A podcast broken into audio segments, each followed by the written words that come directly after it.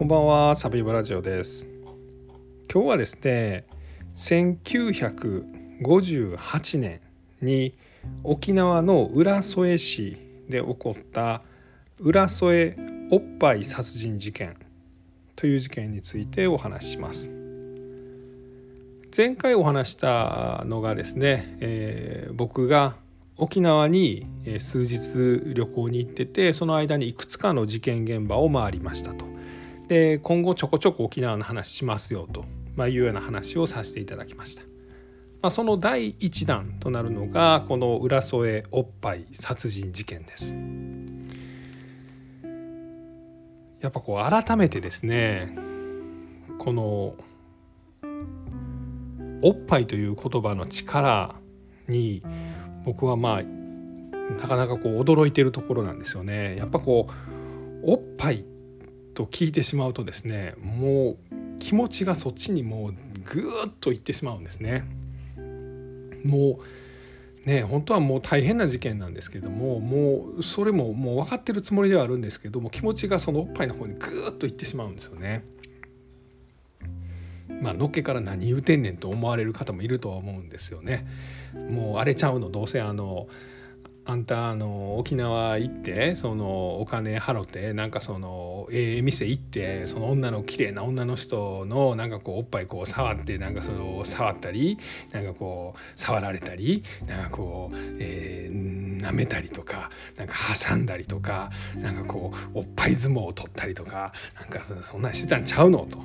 まあ、いうまあ、それがおっぱい事件やろうと。おっぱい事件の真相はそれだと、まあ、いうふうに思ってる人もいるかもしれませんけど、えー、それは違います。はい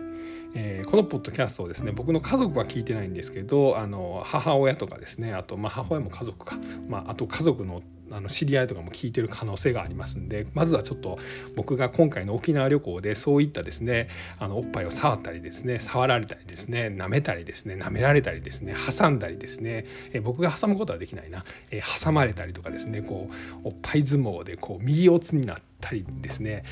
残った残ったみたいなふうになったりとかですねそんなことは一切していないということをまずはちょっとあの明確にここで否定をさせていただきます。まあでもあのもうちょっとでもおっぱいの話をちょっとしますよ。もうそれだけこれやっぱこのおっぱいという言葉の力が強すぎるんですよね。僕もおっぱいと聞くとですねもうなんかこう油田をこう砂漠で油田を掘り当てたのかっていうぐらいですねこうブワーッとですねこの思い出みたいなのがこう吹き出すんですよね。もう感情とか思い出がもうブブブブブって吹き出してしまうんですよね。いっぱいありますよこのおっぱいにまつわる思い出がですね。例えばですねサブイボ君なあ知ってるかあれなあの車乗るやろ車でな。んで車でな50キロぐらいからブーンってスピード出すんや。ほんでこう窓をなこうウィーンって開けてやな。ほんでこう手を出すんやな。ほいでもな風吹いとるやろ。ほんでその風をやなこうおっぱいをこう包み込むようにこう風をつかむんや。そしたら寒っぽくもしたらあれやであのもうなんかおっぱい触ってるみたいで。という話をですね昔これ漫画喫茶の店長に教えてもらいましたよね。それ以外にもですね食べ食べぼこ知ってるかあれなあのおっぱいの柔らかさとな耳たぶのな柔らかさはな同じや言うや言うやろ。俺触ってみほれ。ほれ。ほら。やろ？一緒やろ？だからな俺なんかはなもうなこう耳たぶがなものすごい大きい人みたいなあれなもう巨乳の人やなと思うようにしてんねや。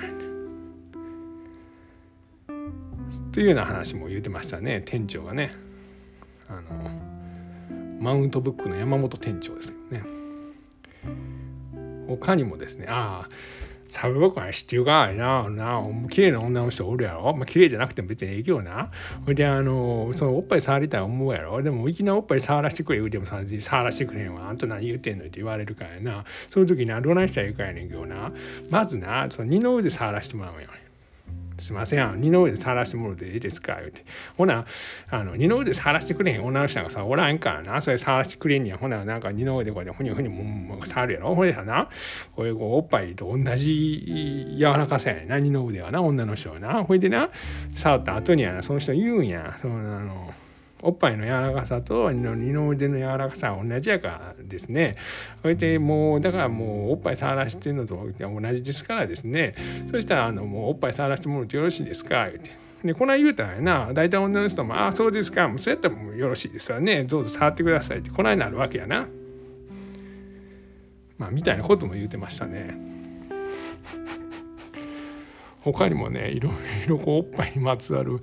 思い出がありましてですねあの僕の兄がですね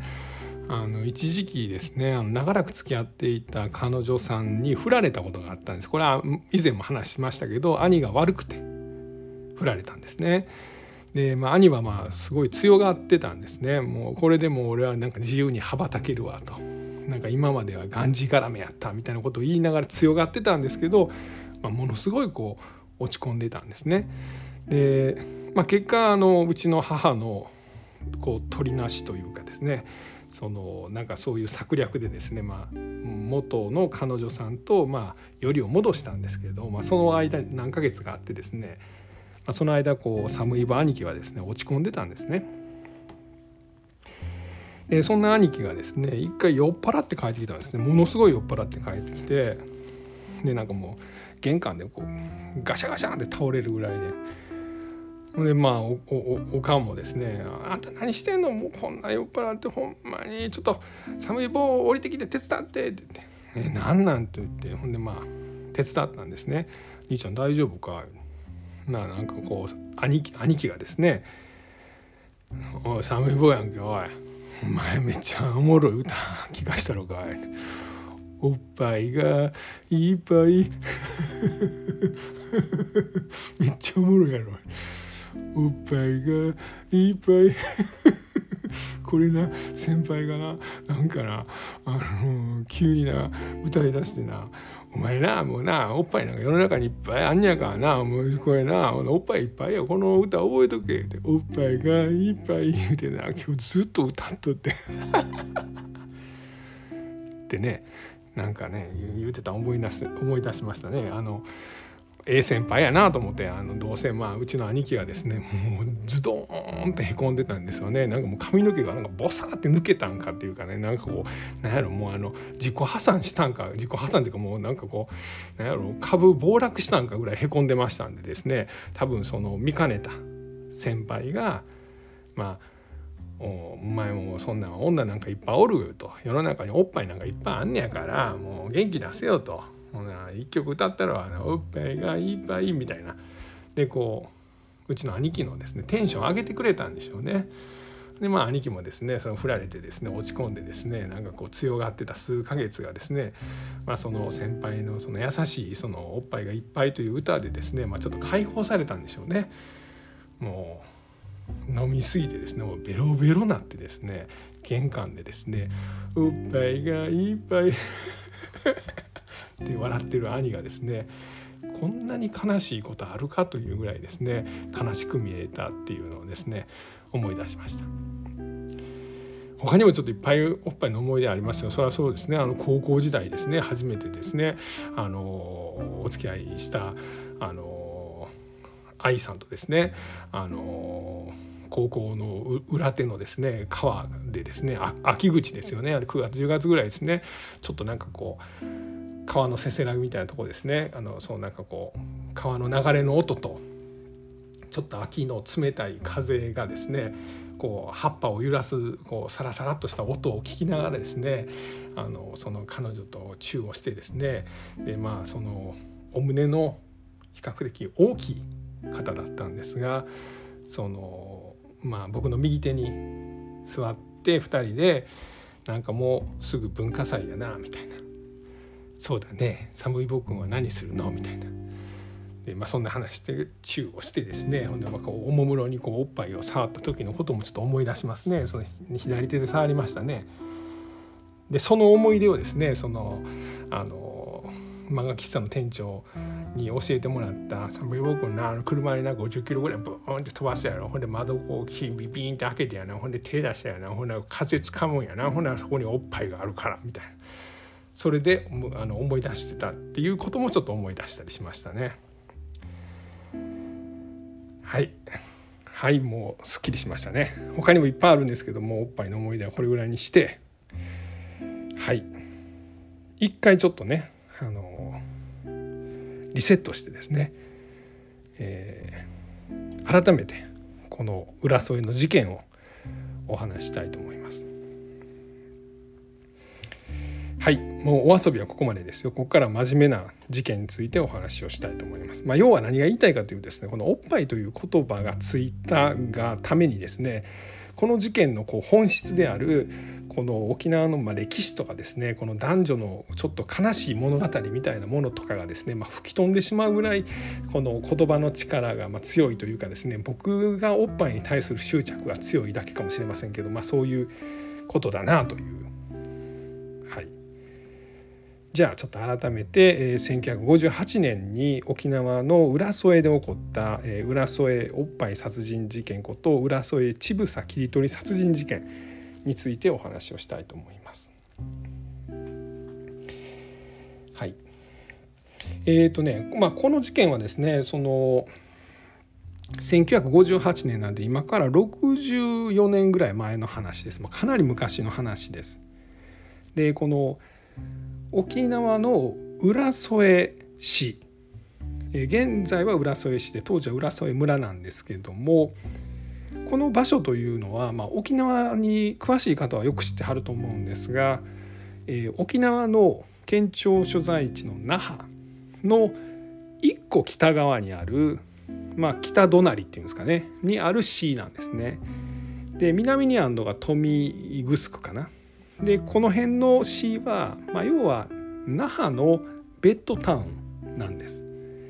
なので、まあ、那覇が発展しだした1960年1970年、まあ、72年に沖縄はアメリカから返還されてるんですけど、まあ、この辺りで那覇が急激にまあ栄えるようになってですねでそれに伴ってこの浦添とか豊見城っていうのも急激に発展するようになったんですね。でその少し前に起こったのがこの浦添おっぱい殺人事件でした。でこの事件はま当時28歳の、えー、玉城清吉という男が、まあ、その彼女である小勝光子さんというこれ19歳の女性を、ま、殺害した、まあ、心中事件というか承諾殺人事件なんですね。まああのいわゆる殺人事件というよりは、まあ、こう2人で心中しようという、まあ、約束をして、まあ、結果男だけが生き残った事件なんです。で、まあ、一説にはですね沖縄版安倍貞事件というふうにも言われています。まあ、この男女の愛がですね、まあ、悲しい結末になって、まあ、やっぱりこうその中でこう愛が激しかった分、まあ、猟奇的な側面があったと、まあ、いう事件でもあります。で今回はですね、まあ、この事件あの沖縄の、まあ、図書館とかに行ってちょっと調べたりしたこととかあともちろんそのインターネットなんかで調べたことでもう一つはまあ現場に行ってですね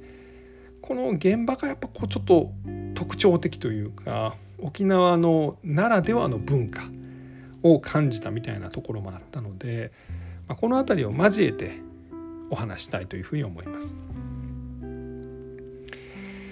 えー、まずどこからいきましょうかね。まずはあの今回ちょっと調べた本についてお話したいと思います。えー、元沖縄の警察官だた比嘉製鉄さんという方が沖縄警察50年の流れ犯罪実話物語っていう本をおそらく自費出版してるんですね。これが沖縄の図書館だったら大体置いてると思います。あとですね沖縄警察史第3巻という、まあ、かなり分厚い本があるんですけどこれもこれはまあ全国の図書館にあるのかな、まあ、この辺にこの事件、えー、についての書き込みがありました。まあ、ただ本はなかなかちょっと見るのは大変なんでインターネットでもし見たいという方は、まあ、ウィキペディアにもあるんですけど、えー、もう少し詳しいのが岸正彦さんというこれ大学の先生が書いてるホームページがあってですねもう一つの戦沖縄戦後史おっぱい殺人事件と経済成長。というページがあるんでここが結構詳しいですね。でまずはせっかくですねあの本も見たので、まあ、本の中身からですねこの事件の概要を話していきたいなというふうに思います。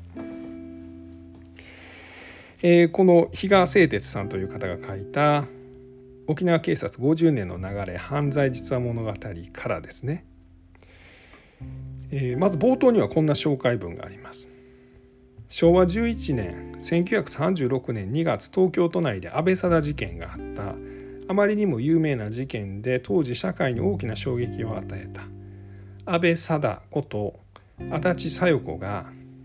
まあ、自ら愛した男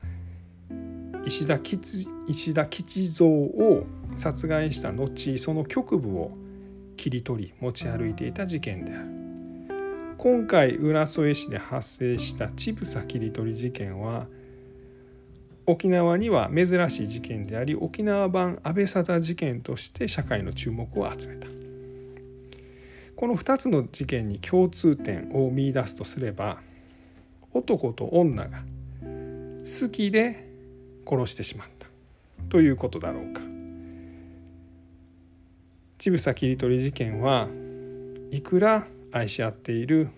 男と女の中でも愛だけでは成り立たないということを物語った事件であるという書き出しです。では事件の概要ですね。えー、昭和33年1958年の10月21日夜の11時頃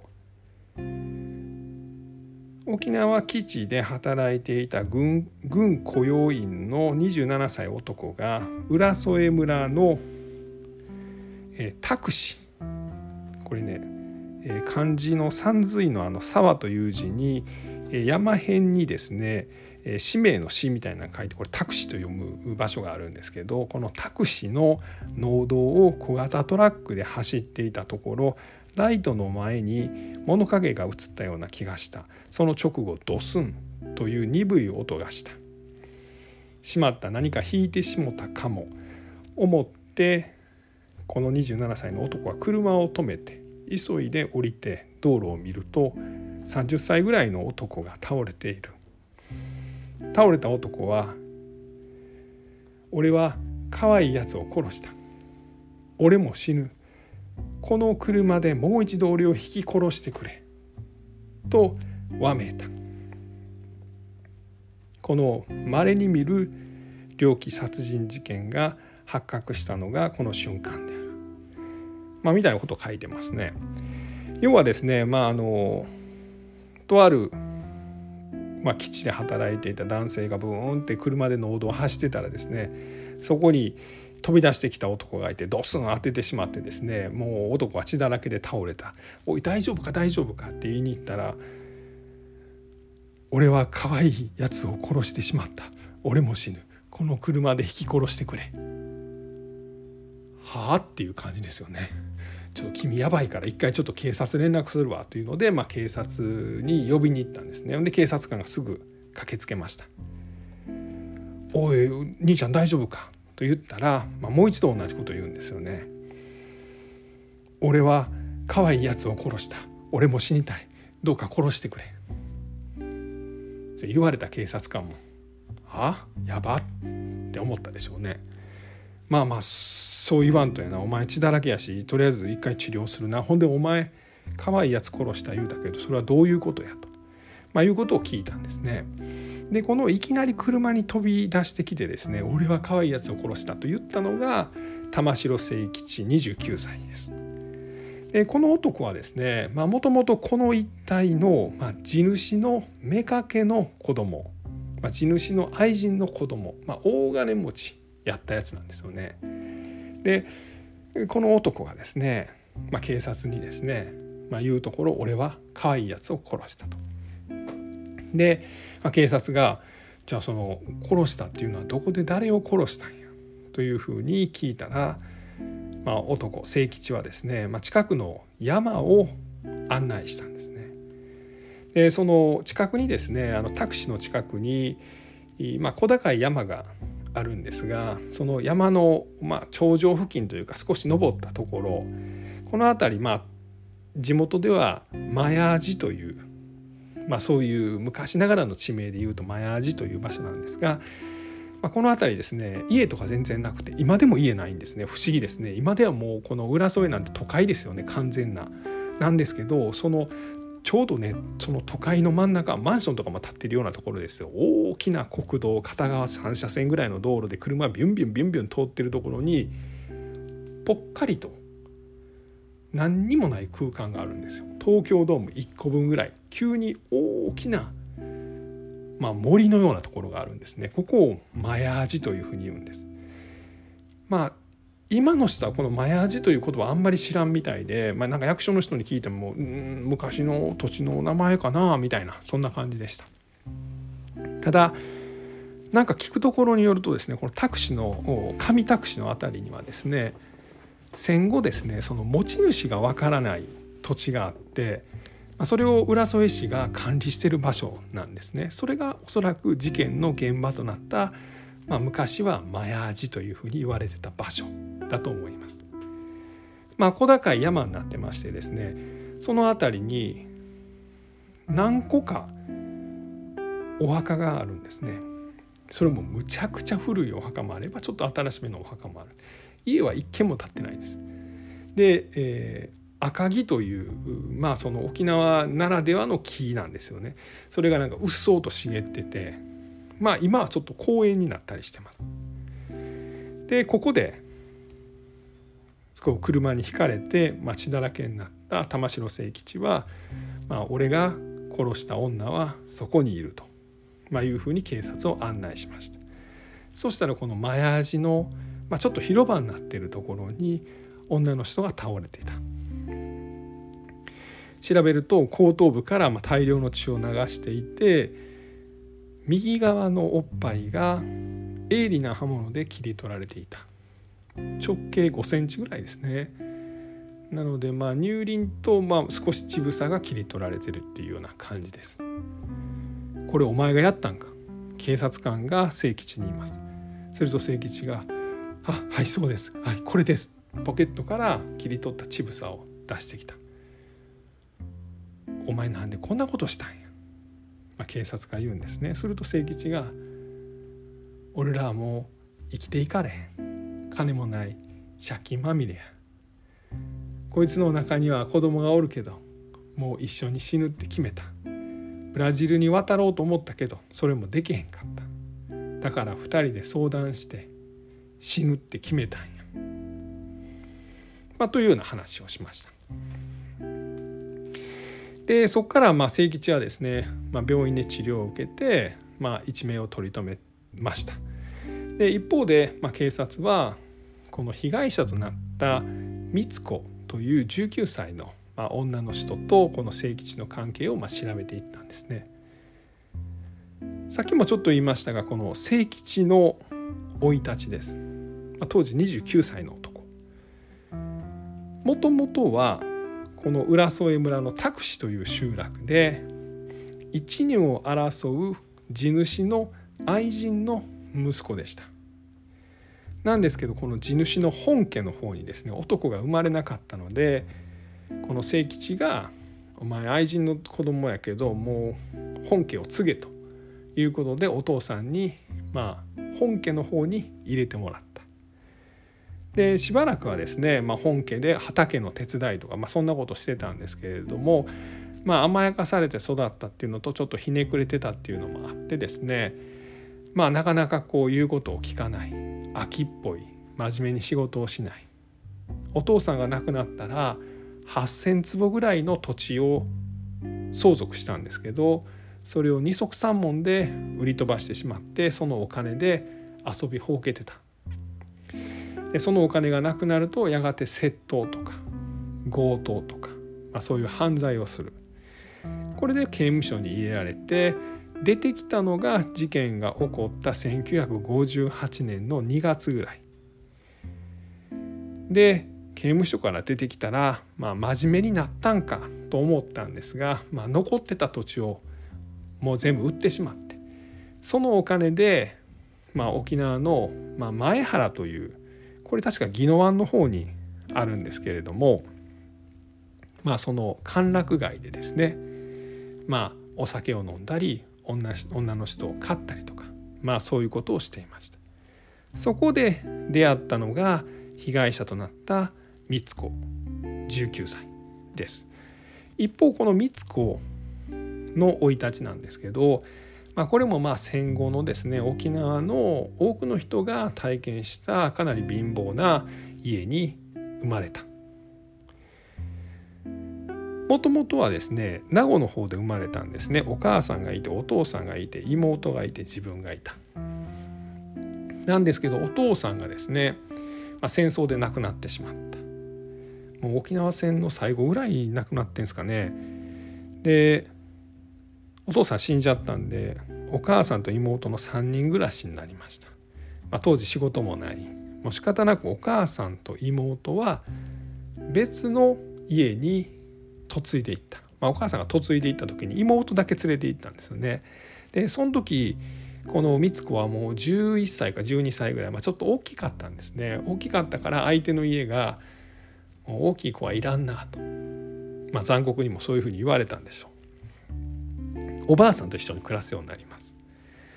なんですけどこのおばあさん1年で亡くなってしまって、まあ、わずか12歳13歳ぐらいの時に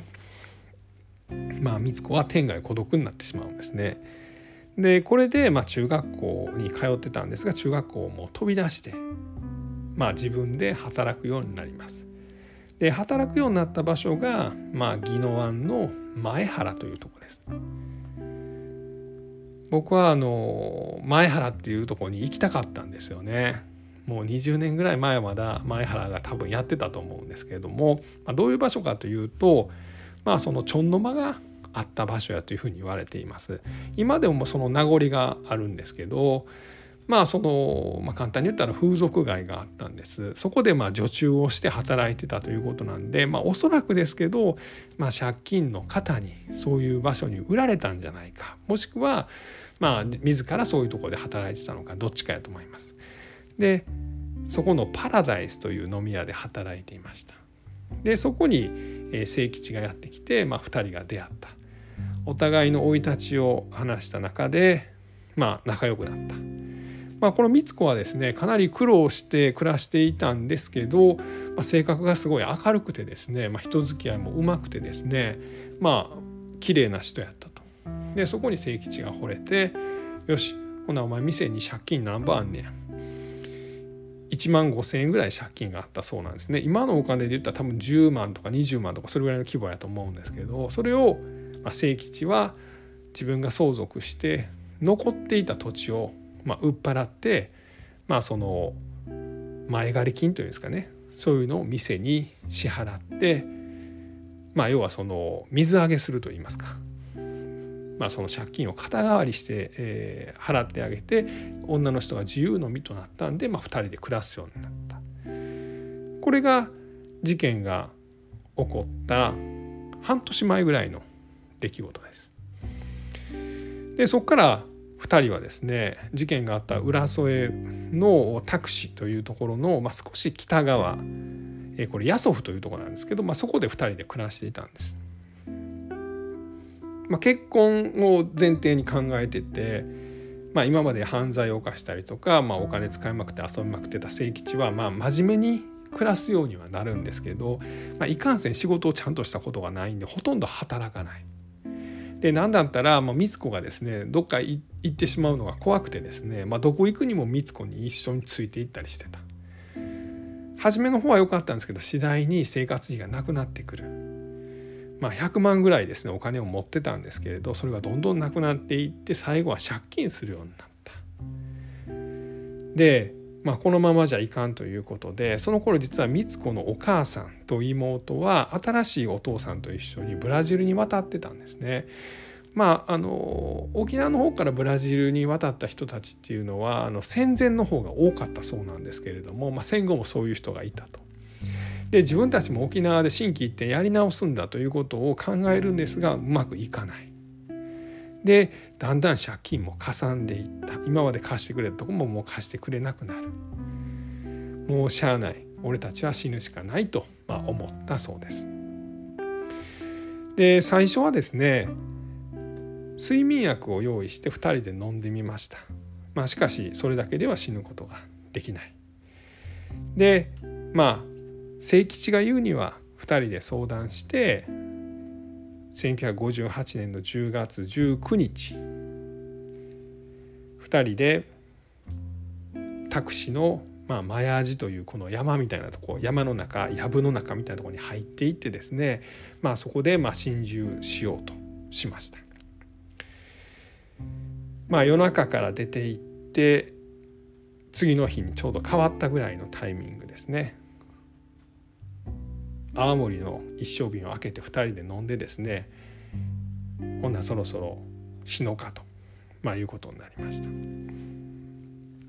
このまあマヤジという、まあ、今は公園になってる山なんですけどそこにちょっと広場みたいなとこがあるんですが女の方美津子はそこに座って目を閉じます。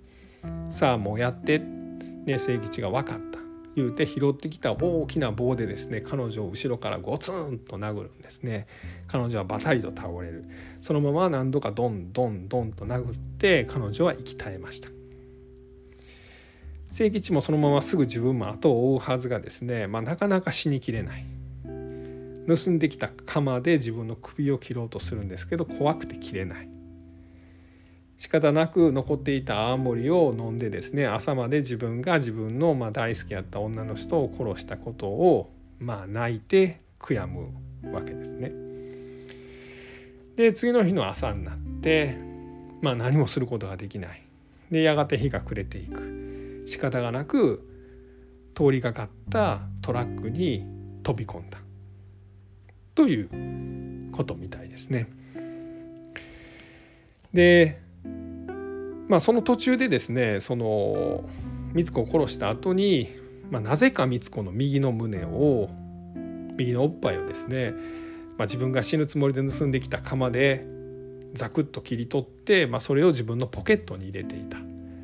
で一度あの家に帰ってですね、まあ、近くの親戚にですね俺は実は光子を殺したんだとで光子の乳房を切り取って今持ってるんだ、まあ、みたいなことを言ってたそうです。まあ、かなりやばいやつなんですけどねそういう意味で言うと。でこれあのホームページですねさっきのあの大学教授さんが言っていたこれやな、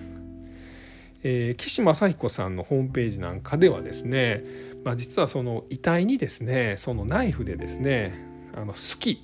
という字をこう切り刻んでたと、まあ、刻んでたと、まあ、いうようなことも書かれてるんですが、まあ、一方でこの「沖縄県警史」というその分厚い本にはですねその体にそういう文字を刻んでいたのではなく上着に彼女が着てた上着にですねカタカナで「えー、三重子好きで鼓動した正義」という文字が書かれていたと、まあ、いうふうな記述がありました。多分こっちがほんまやと思います。で三重子っていうのはあの光子の間違いじゃないかなと思います。好きでっていうのは好きだの間違いかな。殺したが殺したの間違いかな。で正義っていうのが正吉の間違いかなと思いました。この頃ってなんかやっぱ識字率が低くてですね文字がちゃんと書けない人がやっぱ多かったんかなみたいなのを他の事件なんかでもちょっと思ったりしました。まあ何がほんまかちょっと僕にははっきりは分からないんですけど、まあ、体にナイフで好きと刻んでたっていう説もあるし、えー、鉛筆でですね、まあ、上着に「えー、三重子好きで殺した正規」というふうに書いていたっていうような記述もあると、まあ、いうことです。で警察はですねあの、まあ、逮捕をして、えー、最終的にですね懲役4年半ぐらいかなの判決が出てるんですよね。えー、っとあ懲役4年半の判決が下されています。でこれはあの、まあ、承諾殺人と、まあ、いうことになりました。で承諾殺人って何かということなんですが、えー、まあ、殺人罪は殺人罪ですよね最高死刑です。でそれ以外にですねあの自殺教唆自殺幇助嘱託殺人承諾殺人とかがあるんですがこれは全部ですねマックス懲役7年懲役6ヶ月以上懲役7年以下なんですね。自殺教唆は自殺のやり方教えるっていうことです。自殺幇助は、まあ、自殺をするのを助けてあげる。例えばこのロープを渡してあげるとかそういうことですね。嘱託殺人はお願いされて殺すということです。承諾殺人はまああの私を殺すよといいかとあいいよとほなやるで分かったでやるということですね。でこれはまあ基本的には同じ刑法202条かなんかで、えー、規定されてて、まあ、全部ひっくるめてマックス7年でこの中の承諾殺人にあたる事件だったと、まあ、いうことです。これが基本的にはまあ事件の概要です。でこの岸さんというこの、まあ、大学の先生が書いてるホームページなんかでちょっとなんかそのああなるほどと思ったのがやっぱりこの沖縄の歴史と浦添の歴史というのが、まあ、この事件に結構関わりがあるみたいなことを書かれてあります。まあ、どういうことかというと、えー、さっきも言ったと思うんですがこの沖縄はですね1945年日本が戦争で負けたらアメリカに占領されていましたそれが返還されたのが1972年ですで戦争に負けた頃とかはですねもう沖縄はま空襲なんかでもボロンボロンにされてた状態でこの浦添なんかはですね大体ずっと1万人ぐらいしか住んでなかったんですね。え現在はね11万人ぐらい住んでます。沖縄の市の中ではえ上から4番目ぐらいに人が住んでいる大きな市です、まあ、都会なんですよね。でこれが発展してきたタイミングがですね、まあ、ちょうどこの事件が起きた1958年とか、まあ、60年ぐらいですこの頃に人口がぐぐっと倍増しました。まあ、要はおそらく本土復帰がですね、まあ、なんとなくその道筋が見えてきてですね沖縄がもう一度こう盛り上がってきたようなタイミングですねで那覇がだんだん次第に復興で発展していくとほんならこの那覇の周辺都市ですねの浦添とか豊見城辺りが、まあ、人がだんだん住み始める。まあ、何が言いたいかというとこの清吉という、まあ、地主の息子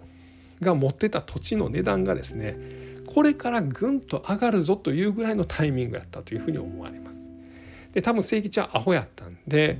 まあその何て言うんですかねその不動産業の人たちにですね二足三門でまあ買い取られたなんで、まあ、もしですねこの清吉がですね真面目に働いて土地をずっと持ってたらですねあと5年10年生きてたらですね、まあ、お腹の中にはあの光子のお腹の中には、まあ、4ヶ月の赤ちゃんがいたんですけれども、まあ、赤ちゃんと光子と一緒にですね、まあ、この土地を貸したりするだけで、まあ、悠々自適な生活が遅れたような身分だったんですが、まあ、その前に二足三門で売っちゃったのかなというとこです。で一方この三子ですよね。まああの沖縄戦後ですね、まあ、これは沖縄だけじゃなくて戦後の暮らしの中でご苦労された方っていうのは本当にたくさんいらっしゃると思うんですが三子は宜野湾の前原というところで働いていましたさっきも言いましたが前原はですね、まあ、2000年ぐらいまでやってたんかな、まあ、いわゆるその風俗街だったそこで働いていた。で風俗街で働いている方昔ですねが多かったのは、まあ、事前にま借金を親ないしは本人がしてですね、まあ、店から前借り金みたいな形でまとまったお金を一回もらってるもしくは借金してる状態でそれを返すためにそこで働いてるっていう人が多かった。で光子の場合はなぜそうなってたのかというのを、まあ、一つこれはあの岸さんという大学教授の人がまあ考察してるんですがお母さんと妹さんと新しい旦那さんは実はブラジルに渡ってたんですよね。で当時のブラジル移民日本からブラジルに渡る人たちは、まあ、政府からの補助を受けてる場合もあるんですが自腹で、まあ、海を渡っている人たちもいたもしかしたら光子のお父さんとまあ新しいお父さんとえお母さんと妹はですね、まあ、光子を前原に売ったお金でブラジルに渡ってたんじゃないかと。まあ、これもまあ沖縄の戦後ですね、まあ、多くの人が苦労した歴史の中の一つやったんじゃないかなと。でまあこの2人がまあ出会って、まあ、この悲劇が生まれてしまったと、まあ、いうことですね。現場はですねすごい不思議な場所でしたね。えー、この浦添にはあの大きな道路が2つ走ってるんです。国道58号線。これあの左側西側の海沿い海の近くに走ってるのが国道58号線。その右側東の方に国道330号線かな。この2本がですね、まあ、沖縄の多分動脈えー、大阪で言ったら御堂筋と堺筋とかになるんですかね。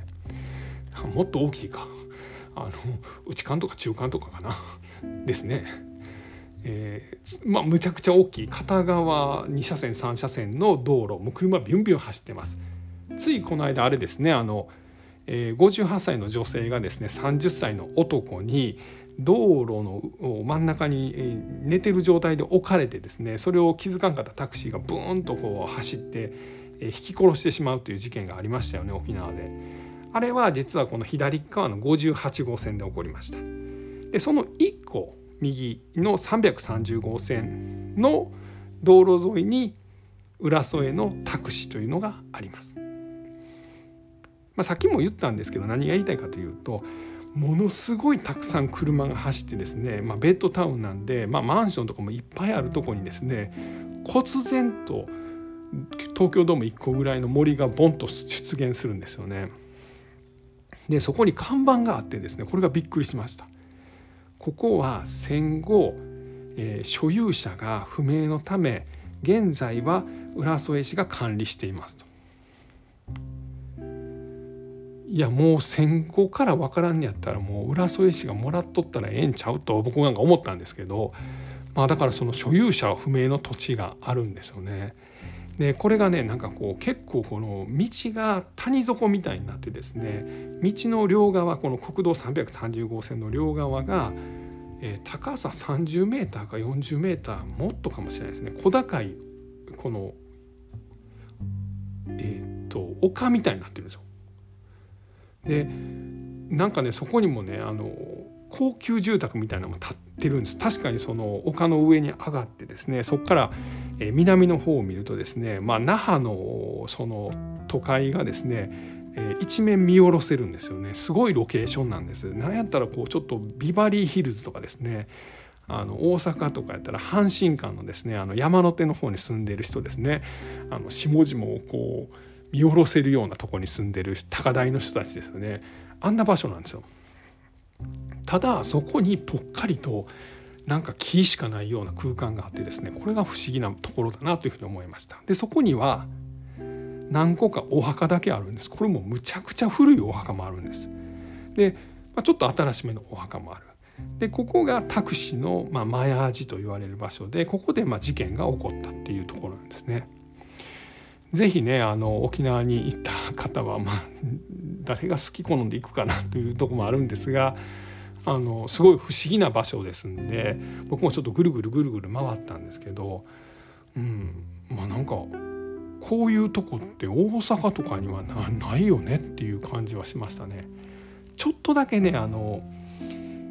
大阪の西成の方西成はね結構その低い場所にあるんですね。でそこからあの安倍の墓地に上がるところがあるんですね。安倍の墓地のところに上がるのに多分20メーターか30メーターが登るんですけどなんかああいう感じかなというふうにもちょっと思いましたけどね。うん。まあそんなところでした。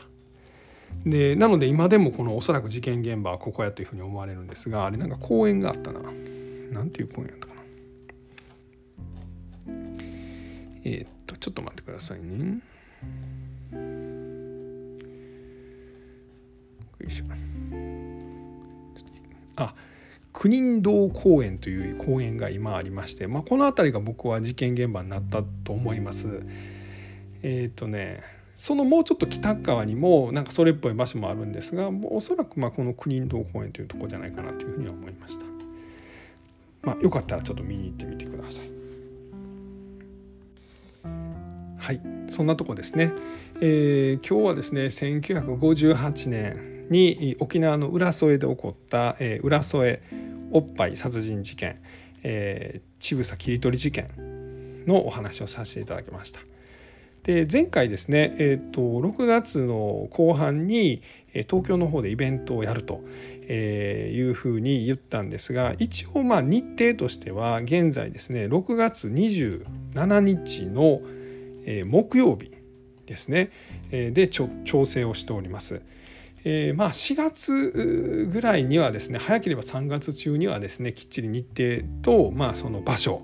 を決めてですねお伝えできればと思います。まあ、現在6月27日の木曜日を、えー、軸に考えているとあ本命でちょっと考えているということです。えー、6月ですね27日、えー、皆さんに東京でですね、あのお会いできるのを楽しみにしております。はい、えー、そんなとこでございました。ありがとうございました。